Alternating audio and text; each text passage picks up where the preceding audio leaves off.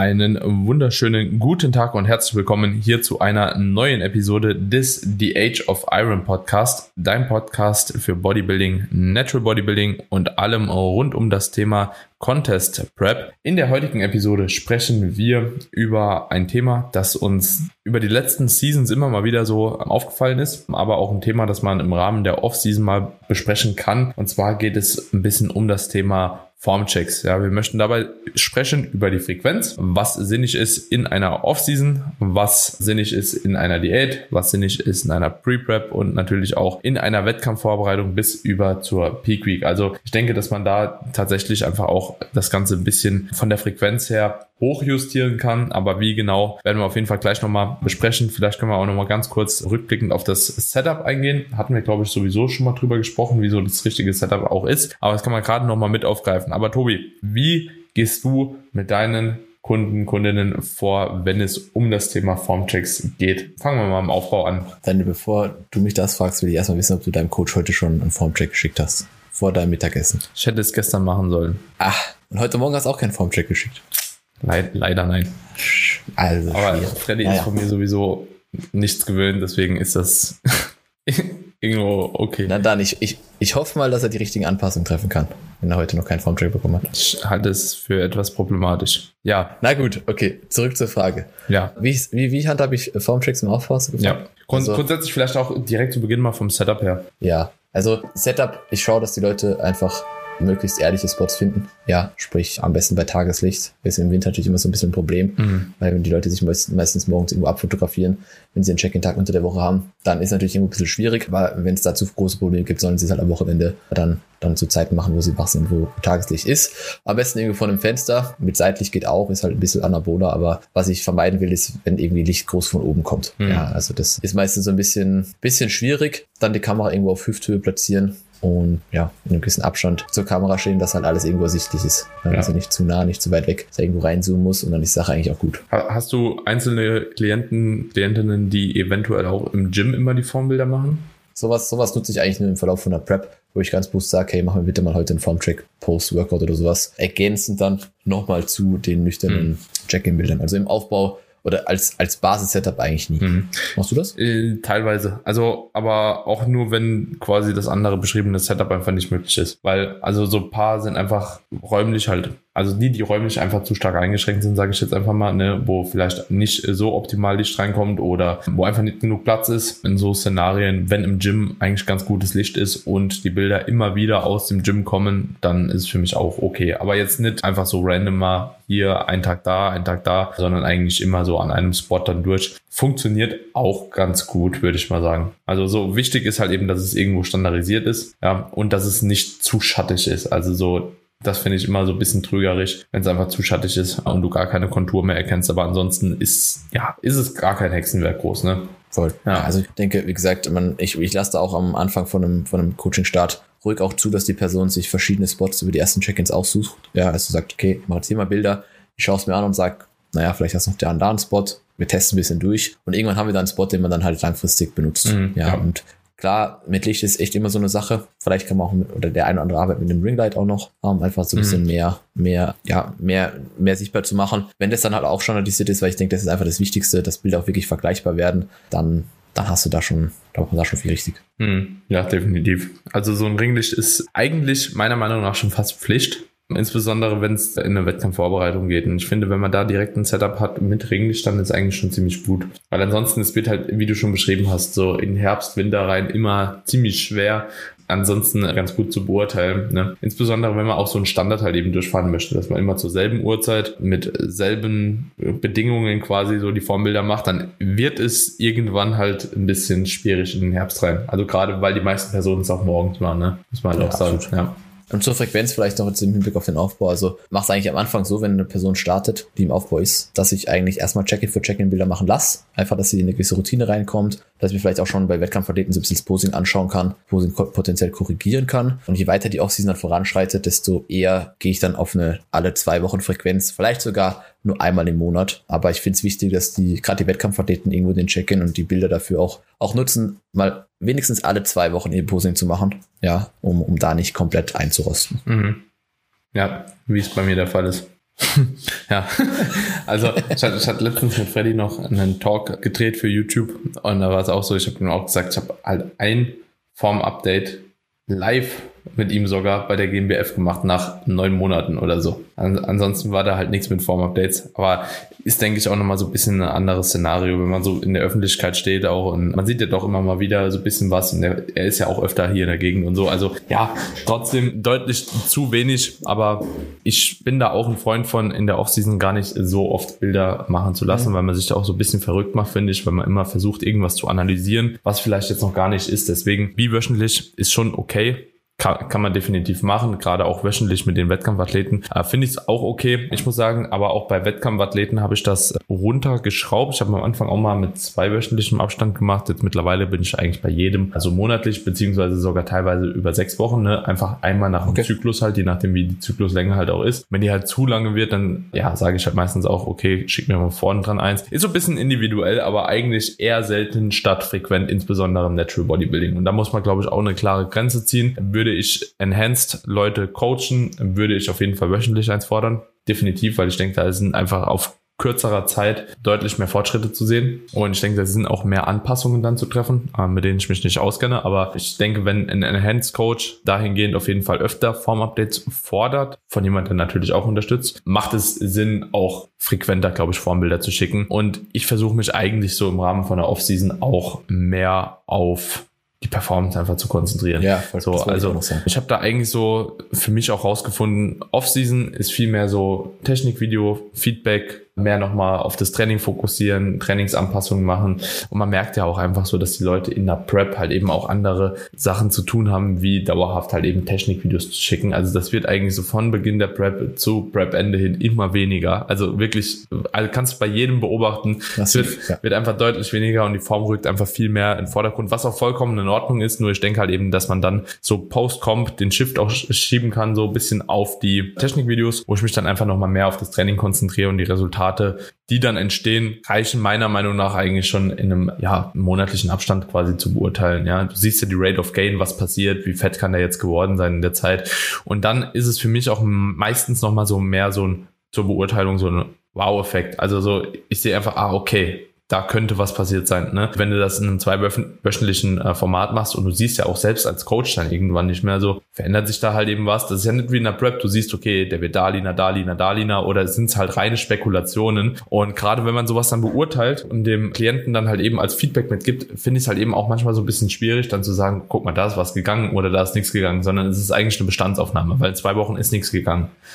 Also muss man einfach so realistisch sagen, da geht nichts. So. Ich probiere auch immer, ich probiere auch immer zu schauen, dass, also erstens, wie du es auch schon gesagt hast, Performance in den Vordergrund zu stellen und auch jetzt nicht, nur weil der Kunde mir alle zwei Wochen Bilder schickt, auch auf die Bilder wirklich einzugehen. Ja, okay. Ja, also, ja. also ich gehe jetzt nicht in dem Check-in hin und sage, okay, schau, jetzt hast du da vielleicht wieder ein Milligramm mehr, mehr Brust dazu bekommen. So, aber das ist nicht der Punkt. Es geht, wie gesagt, da mehr so ein bisschen um die, um die Routine zu pflegen. Ne? Aber wie gesagt, nicht jetzt jede Woche da Feedback dazu zu geben, weil die Leute auch so ein bisschen wegzuziehen von dem, diesem krassen Fokus auf die Form, auch wenn sie am Ende des Tages das ist, was präsentiert wird, ist, glaube ich, ziemlich, ziemlich wichtig in einem langen Aufbau. Ja, weil sonst, ja, passiert es zu schnell, dass die Leute wieder cutten wollen oder da keinen Fortschritt sehen oder dies oder das oder jenes.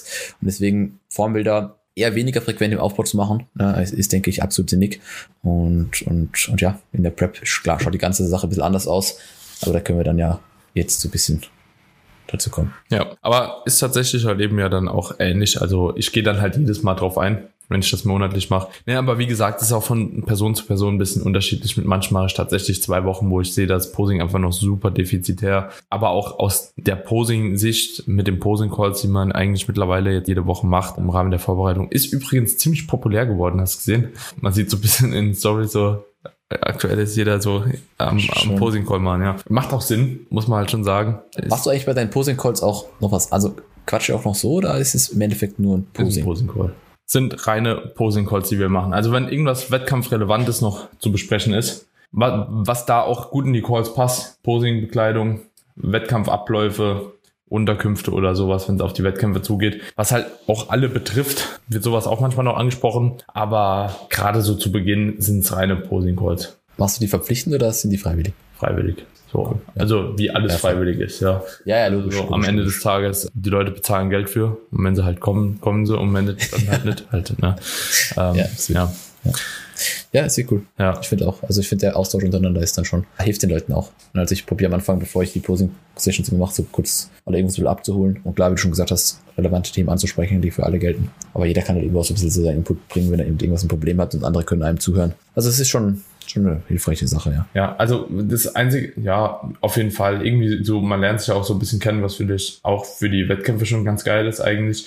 Aber ja, ist meistens eher so auf Posing-Call-Basis bestehen. Genau, ja, auf jeden Fall, wenn wir dann von der Offseason so ein bisschen weitergehen und sagen, okay, es steht mal eine Diät oder einen Cut an. Ich denke, machen wir jetzt wahrscheinlich beide gleich. Eigentlich, ich mache es eigentlich in der Regel wöchentlich dann äh, vom Update, aber auch jetzt nicht irgendwie frequenter und ich will auch nicht fünf verschiedene Spots haben. Und das in der Diät ist meistens so, weil die Leute auch mehr Spaß dran haben als in der Offseason, äh, weil sie halt auch die Veränderungen sehen. Ne? Finde ich es da halt hingegen auch schon wieder ganz sinnig, das ein bisschen frequenter einfach zur Hand haben. So kannst du jetzt alle zwei Wochen machen, wirst dieselben Ergebnisse sehen, gerade so ein Minicut oder so oder in der Diät, wo du noch einfach mit einem höheren Körperfettanteil unterwegs bist. Und umso niedriger man quasi kommt, umso frequenter macht es halt auch Sinn, weil man einfach deutlich mehr erkennen kann. Aber muss man jetzt auch nicht übertreiben, finde ich. Ja. Kann man, kann man, kann man es unterzeichnen. Ich meine, dass das halt in dem Cut das Ganze mehr Spaß macht, die Leute halt auch einfach sehen wollen, was sich tut, ne, ist, ist, ist eh klar. Du als Coach natürlich auch irgendwo besser ich sag mal, Daten sammeln kannst oder dir einfach einen Überblick über die, über den, den Look verschaffen kannst vom, vom Kunden, ist, denke ich, auch, auch klar. Ja, hängt natürlich auch stark davon ab, wo die Person sich jetzt vom Körperfettanteil aufhält, aber gehen wir davon aus, es ist vielleicht eine Pre-Prep, wo du schon mal siehst, okay, wo kommt der Kunde oder wie schaut der Kunde bei Gewicht XY aus, wo du dann vielleicht irgendwann auch in der Prep wieder sein wirst, um dann rückzurechnen, ne, wo die Person vielleicht potenziell rauskommen kann, wenn es jetzt vielleicht ein Person ist, die man noch nicht gepreppt hat oder die noch nie gepreppt hat. Ist, denke ich, schon hilfreich und dafür mehr, mehr Bilder einfach zu haben, ist halt wichtig. Ich meine, wir als Online- Coaches, Physik-Coaches müssen ein Auge dafür haben oder müssen unser Auge irgendwo auch schulen, dass wir mit Bildern auch oder mit, mit, mit Posen in diversen Lichtsetups irgendwo arbeiten können, um das Ganze so ein bisschen einschätzen zu können. Und da ist natürlich manch oder oft mehr auch mehr, aber es gibt halt auch irgendwo Grenzen. Ne? Also gewisse, gewisse Szenarien ist es dann, denke ich, irgendwann, ja, so eine Sache mit den, mit den Formchecks. Ja.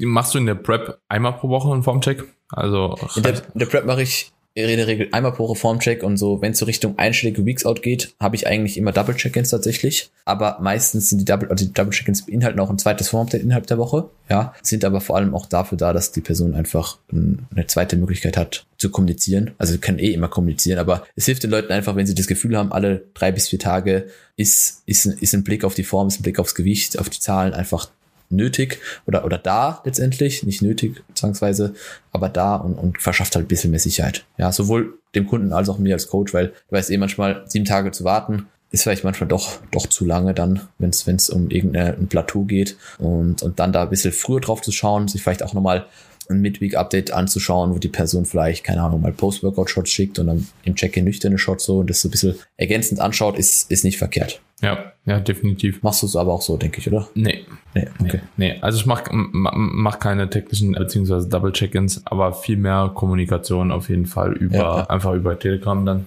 Und ich lasse mir meistens so ein, Form-Update aber trotzdem auch nochmal schicken. Einfach, also ich, ich sage dann einfach, schick mir einen Link mit dem Form-Update plus Gewichtsverlauf, einfach gerade ein Screenshot. Genau, ja, so ist im Endeffekt auch der Double-Check-In bei mir. Ja. Also ist nichts Wildes. Ja, ja, ja.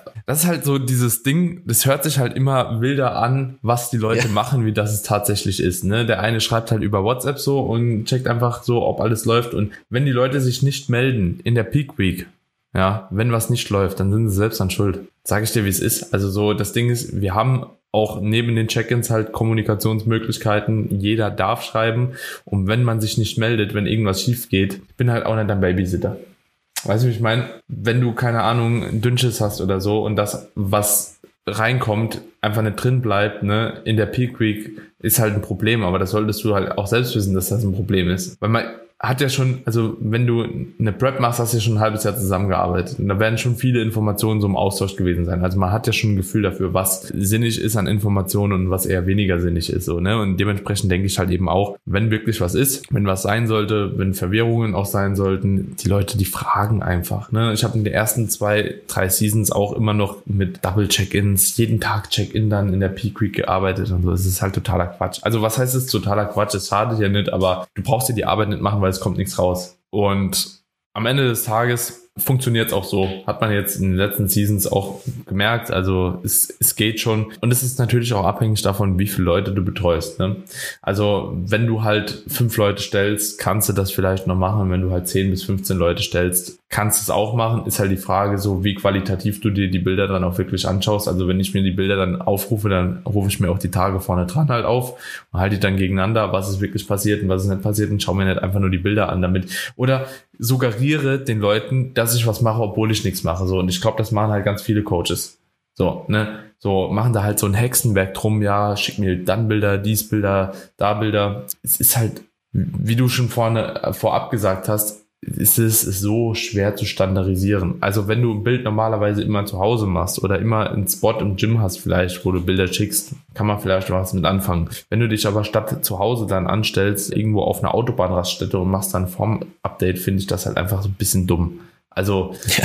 das kann ich auch nicht anders ja. sagen. So, was machst du auf, also, wieso auf einer Raststätte ein Form-Update machen, so, ne? Also, so auch vom Coach-Seiten her, warum muss das sein halt? Es ist halt kein Setup, das du so groß vergleichen kannst, weißt du, so, dass es immer also erstens ist die Vergleichbarkeit einfach schwierig und zweitens wirst du, wenn wir jetzt beispielsweise einfach mal annehmen, du bist halt eben Three Days Out oder so, fährst zu einem Wettkampf hin, ja, hast einen ersten Ladetag, du musst halt nach deinen ersten 200 Gramm Carbs nicht auf der Autobahnraststätte ein Formupdate machen. Weißt du, was soll passieren? So, die Form kann sich in drei Tagen noch so stark ändern, also anekdotisch auch aus meinen Erfahrungen heraus so, habe auch einen ziemlichen Shift immer gehabt von der Form, ja. Und trotzdem haben wir jetzt nichts geändert. So erster Tag war meistens ziemlich gut, zweiter Tag war meistens ziemlich scheiße und dritter Tag war meistens nochmal dann im Verlauf des Tages erst nochmal gut. So, ja, hätte es jetzt was geändert, nur weil ich am zweiten Tag halt eben scheiße aussehe, was zu ändern? Nee, ist jetzt wahrscheinlich schlechter gemacht, weil einfach der Stress in dem Zeitraum noch nicht adäquat abgebaut werden muss. Aber was machst du dann, wenn du an diesem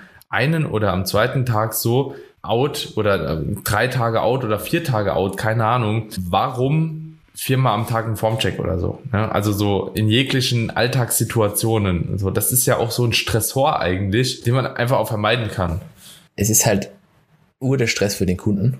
Ja, weil, wie du schon gerade gesagt hast, auf der Autobahn. Besonders wenn die auch arbeiten noch, ne? Ah, genau, auf der Arbeit so. Also das kannst du sowieso nicht von jedem verlangen. Das ist schon mal eh klar. Aber allein, allein, also ich denke, vieles ist halt einfach wirklich in dem Punkt dann Erfahrung.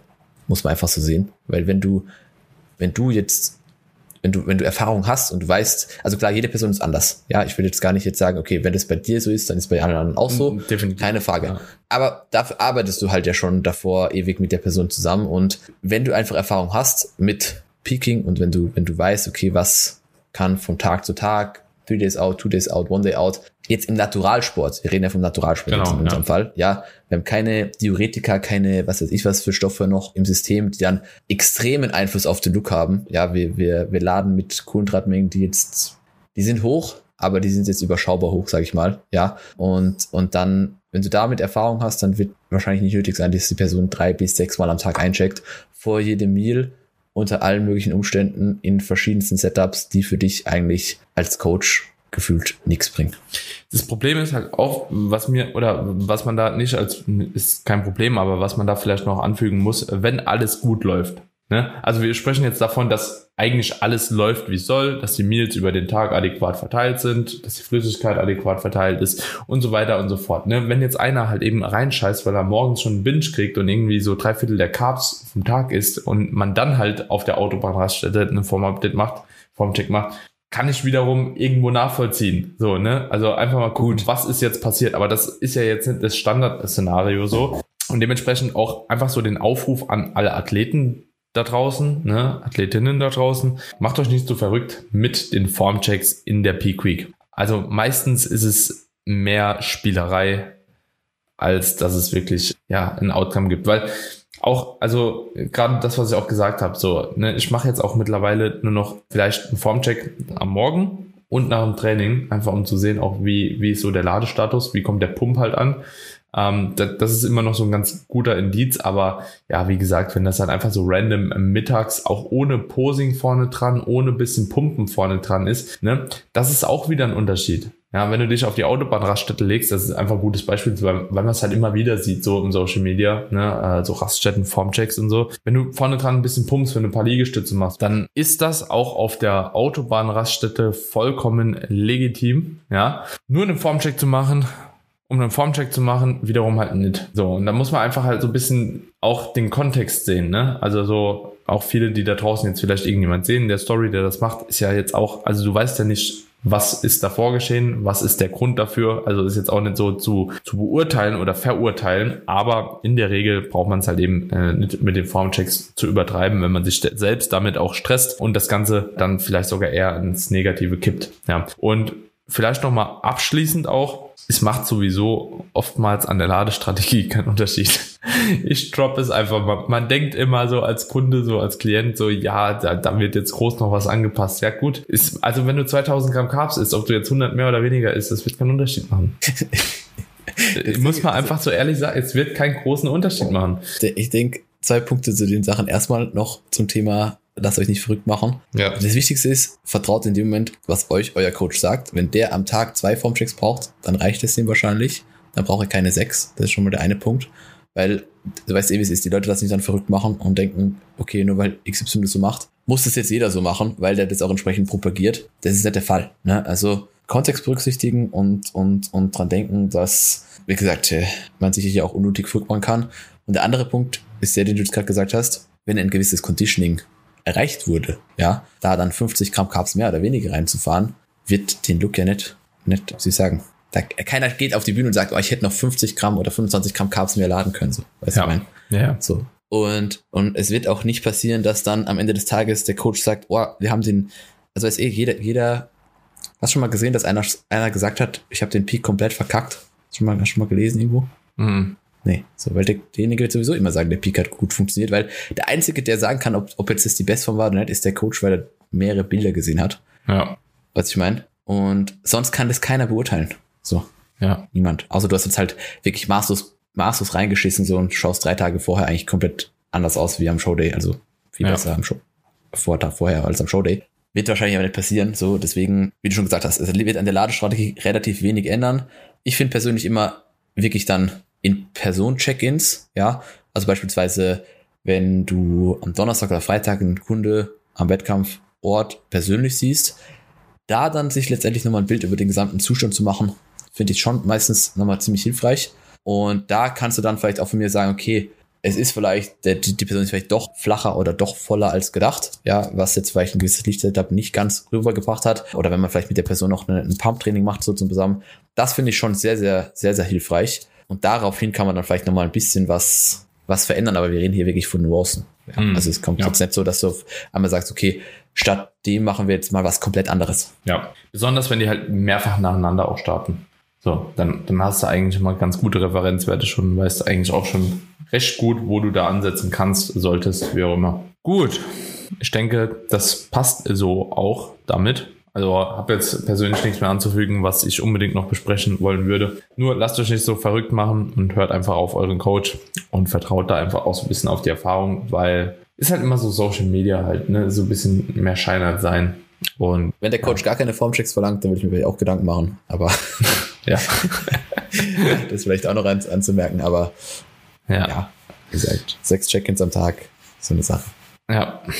Genau. Alright, Freunde, in diesem Sinne, ich hoffe, die Folge hat euch geholfen. Ihr wisst dahingehend ein bisschen mehr auch mit dem Thema Form-Updates umzugehen, was für euch vielleicht auch sinnig ist, wenn ihr euch selbst betreut. Und ja, könnt dahingehend auch mit diesen Informationen arbeiten. Wenn euch das Ganze geholfen hat, dann lasst doch gerne eine Bewertung der Episode da. Folgt natürlich auch dem Podcast auf allen möglichen Podcast-Plattformen, die euch zur Verfügung stehen. Und zum anderen dürft ihr natürlich auch die Episode in eurer Story teilen, also dass sie noch mehr Leute erreicht und mehr davon profitieren können. Alright, in diesem Sinne, ich wünsche euch einen wunderschönen Tag und freue mich wie immer natürlich auch über eine Rückmeldung. Tschüssi.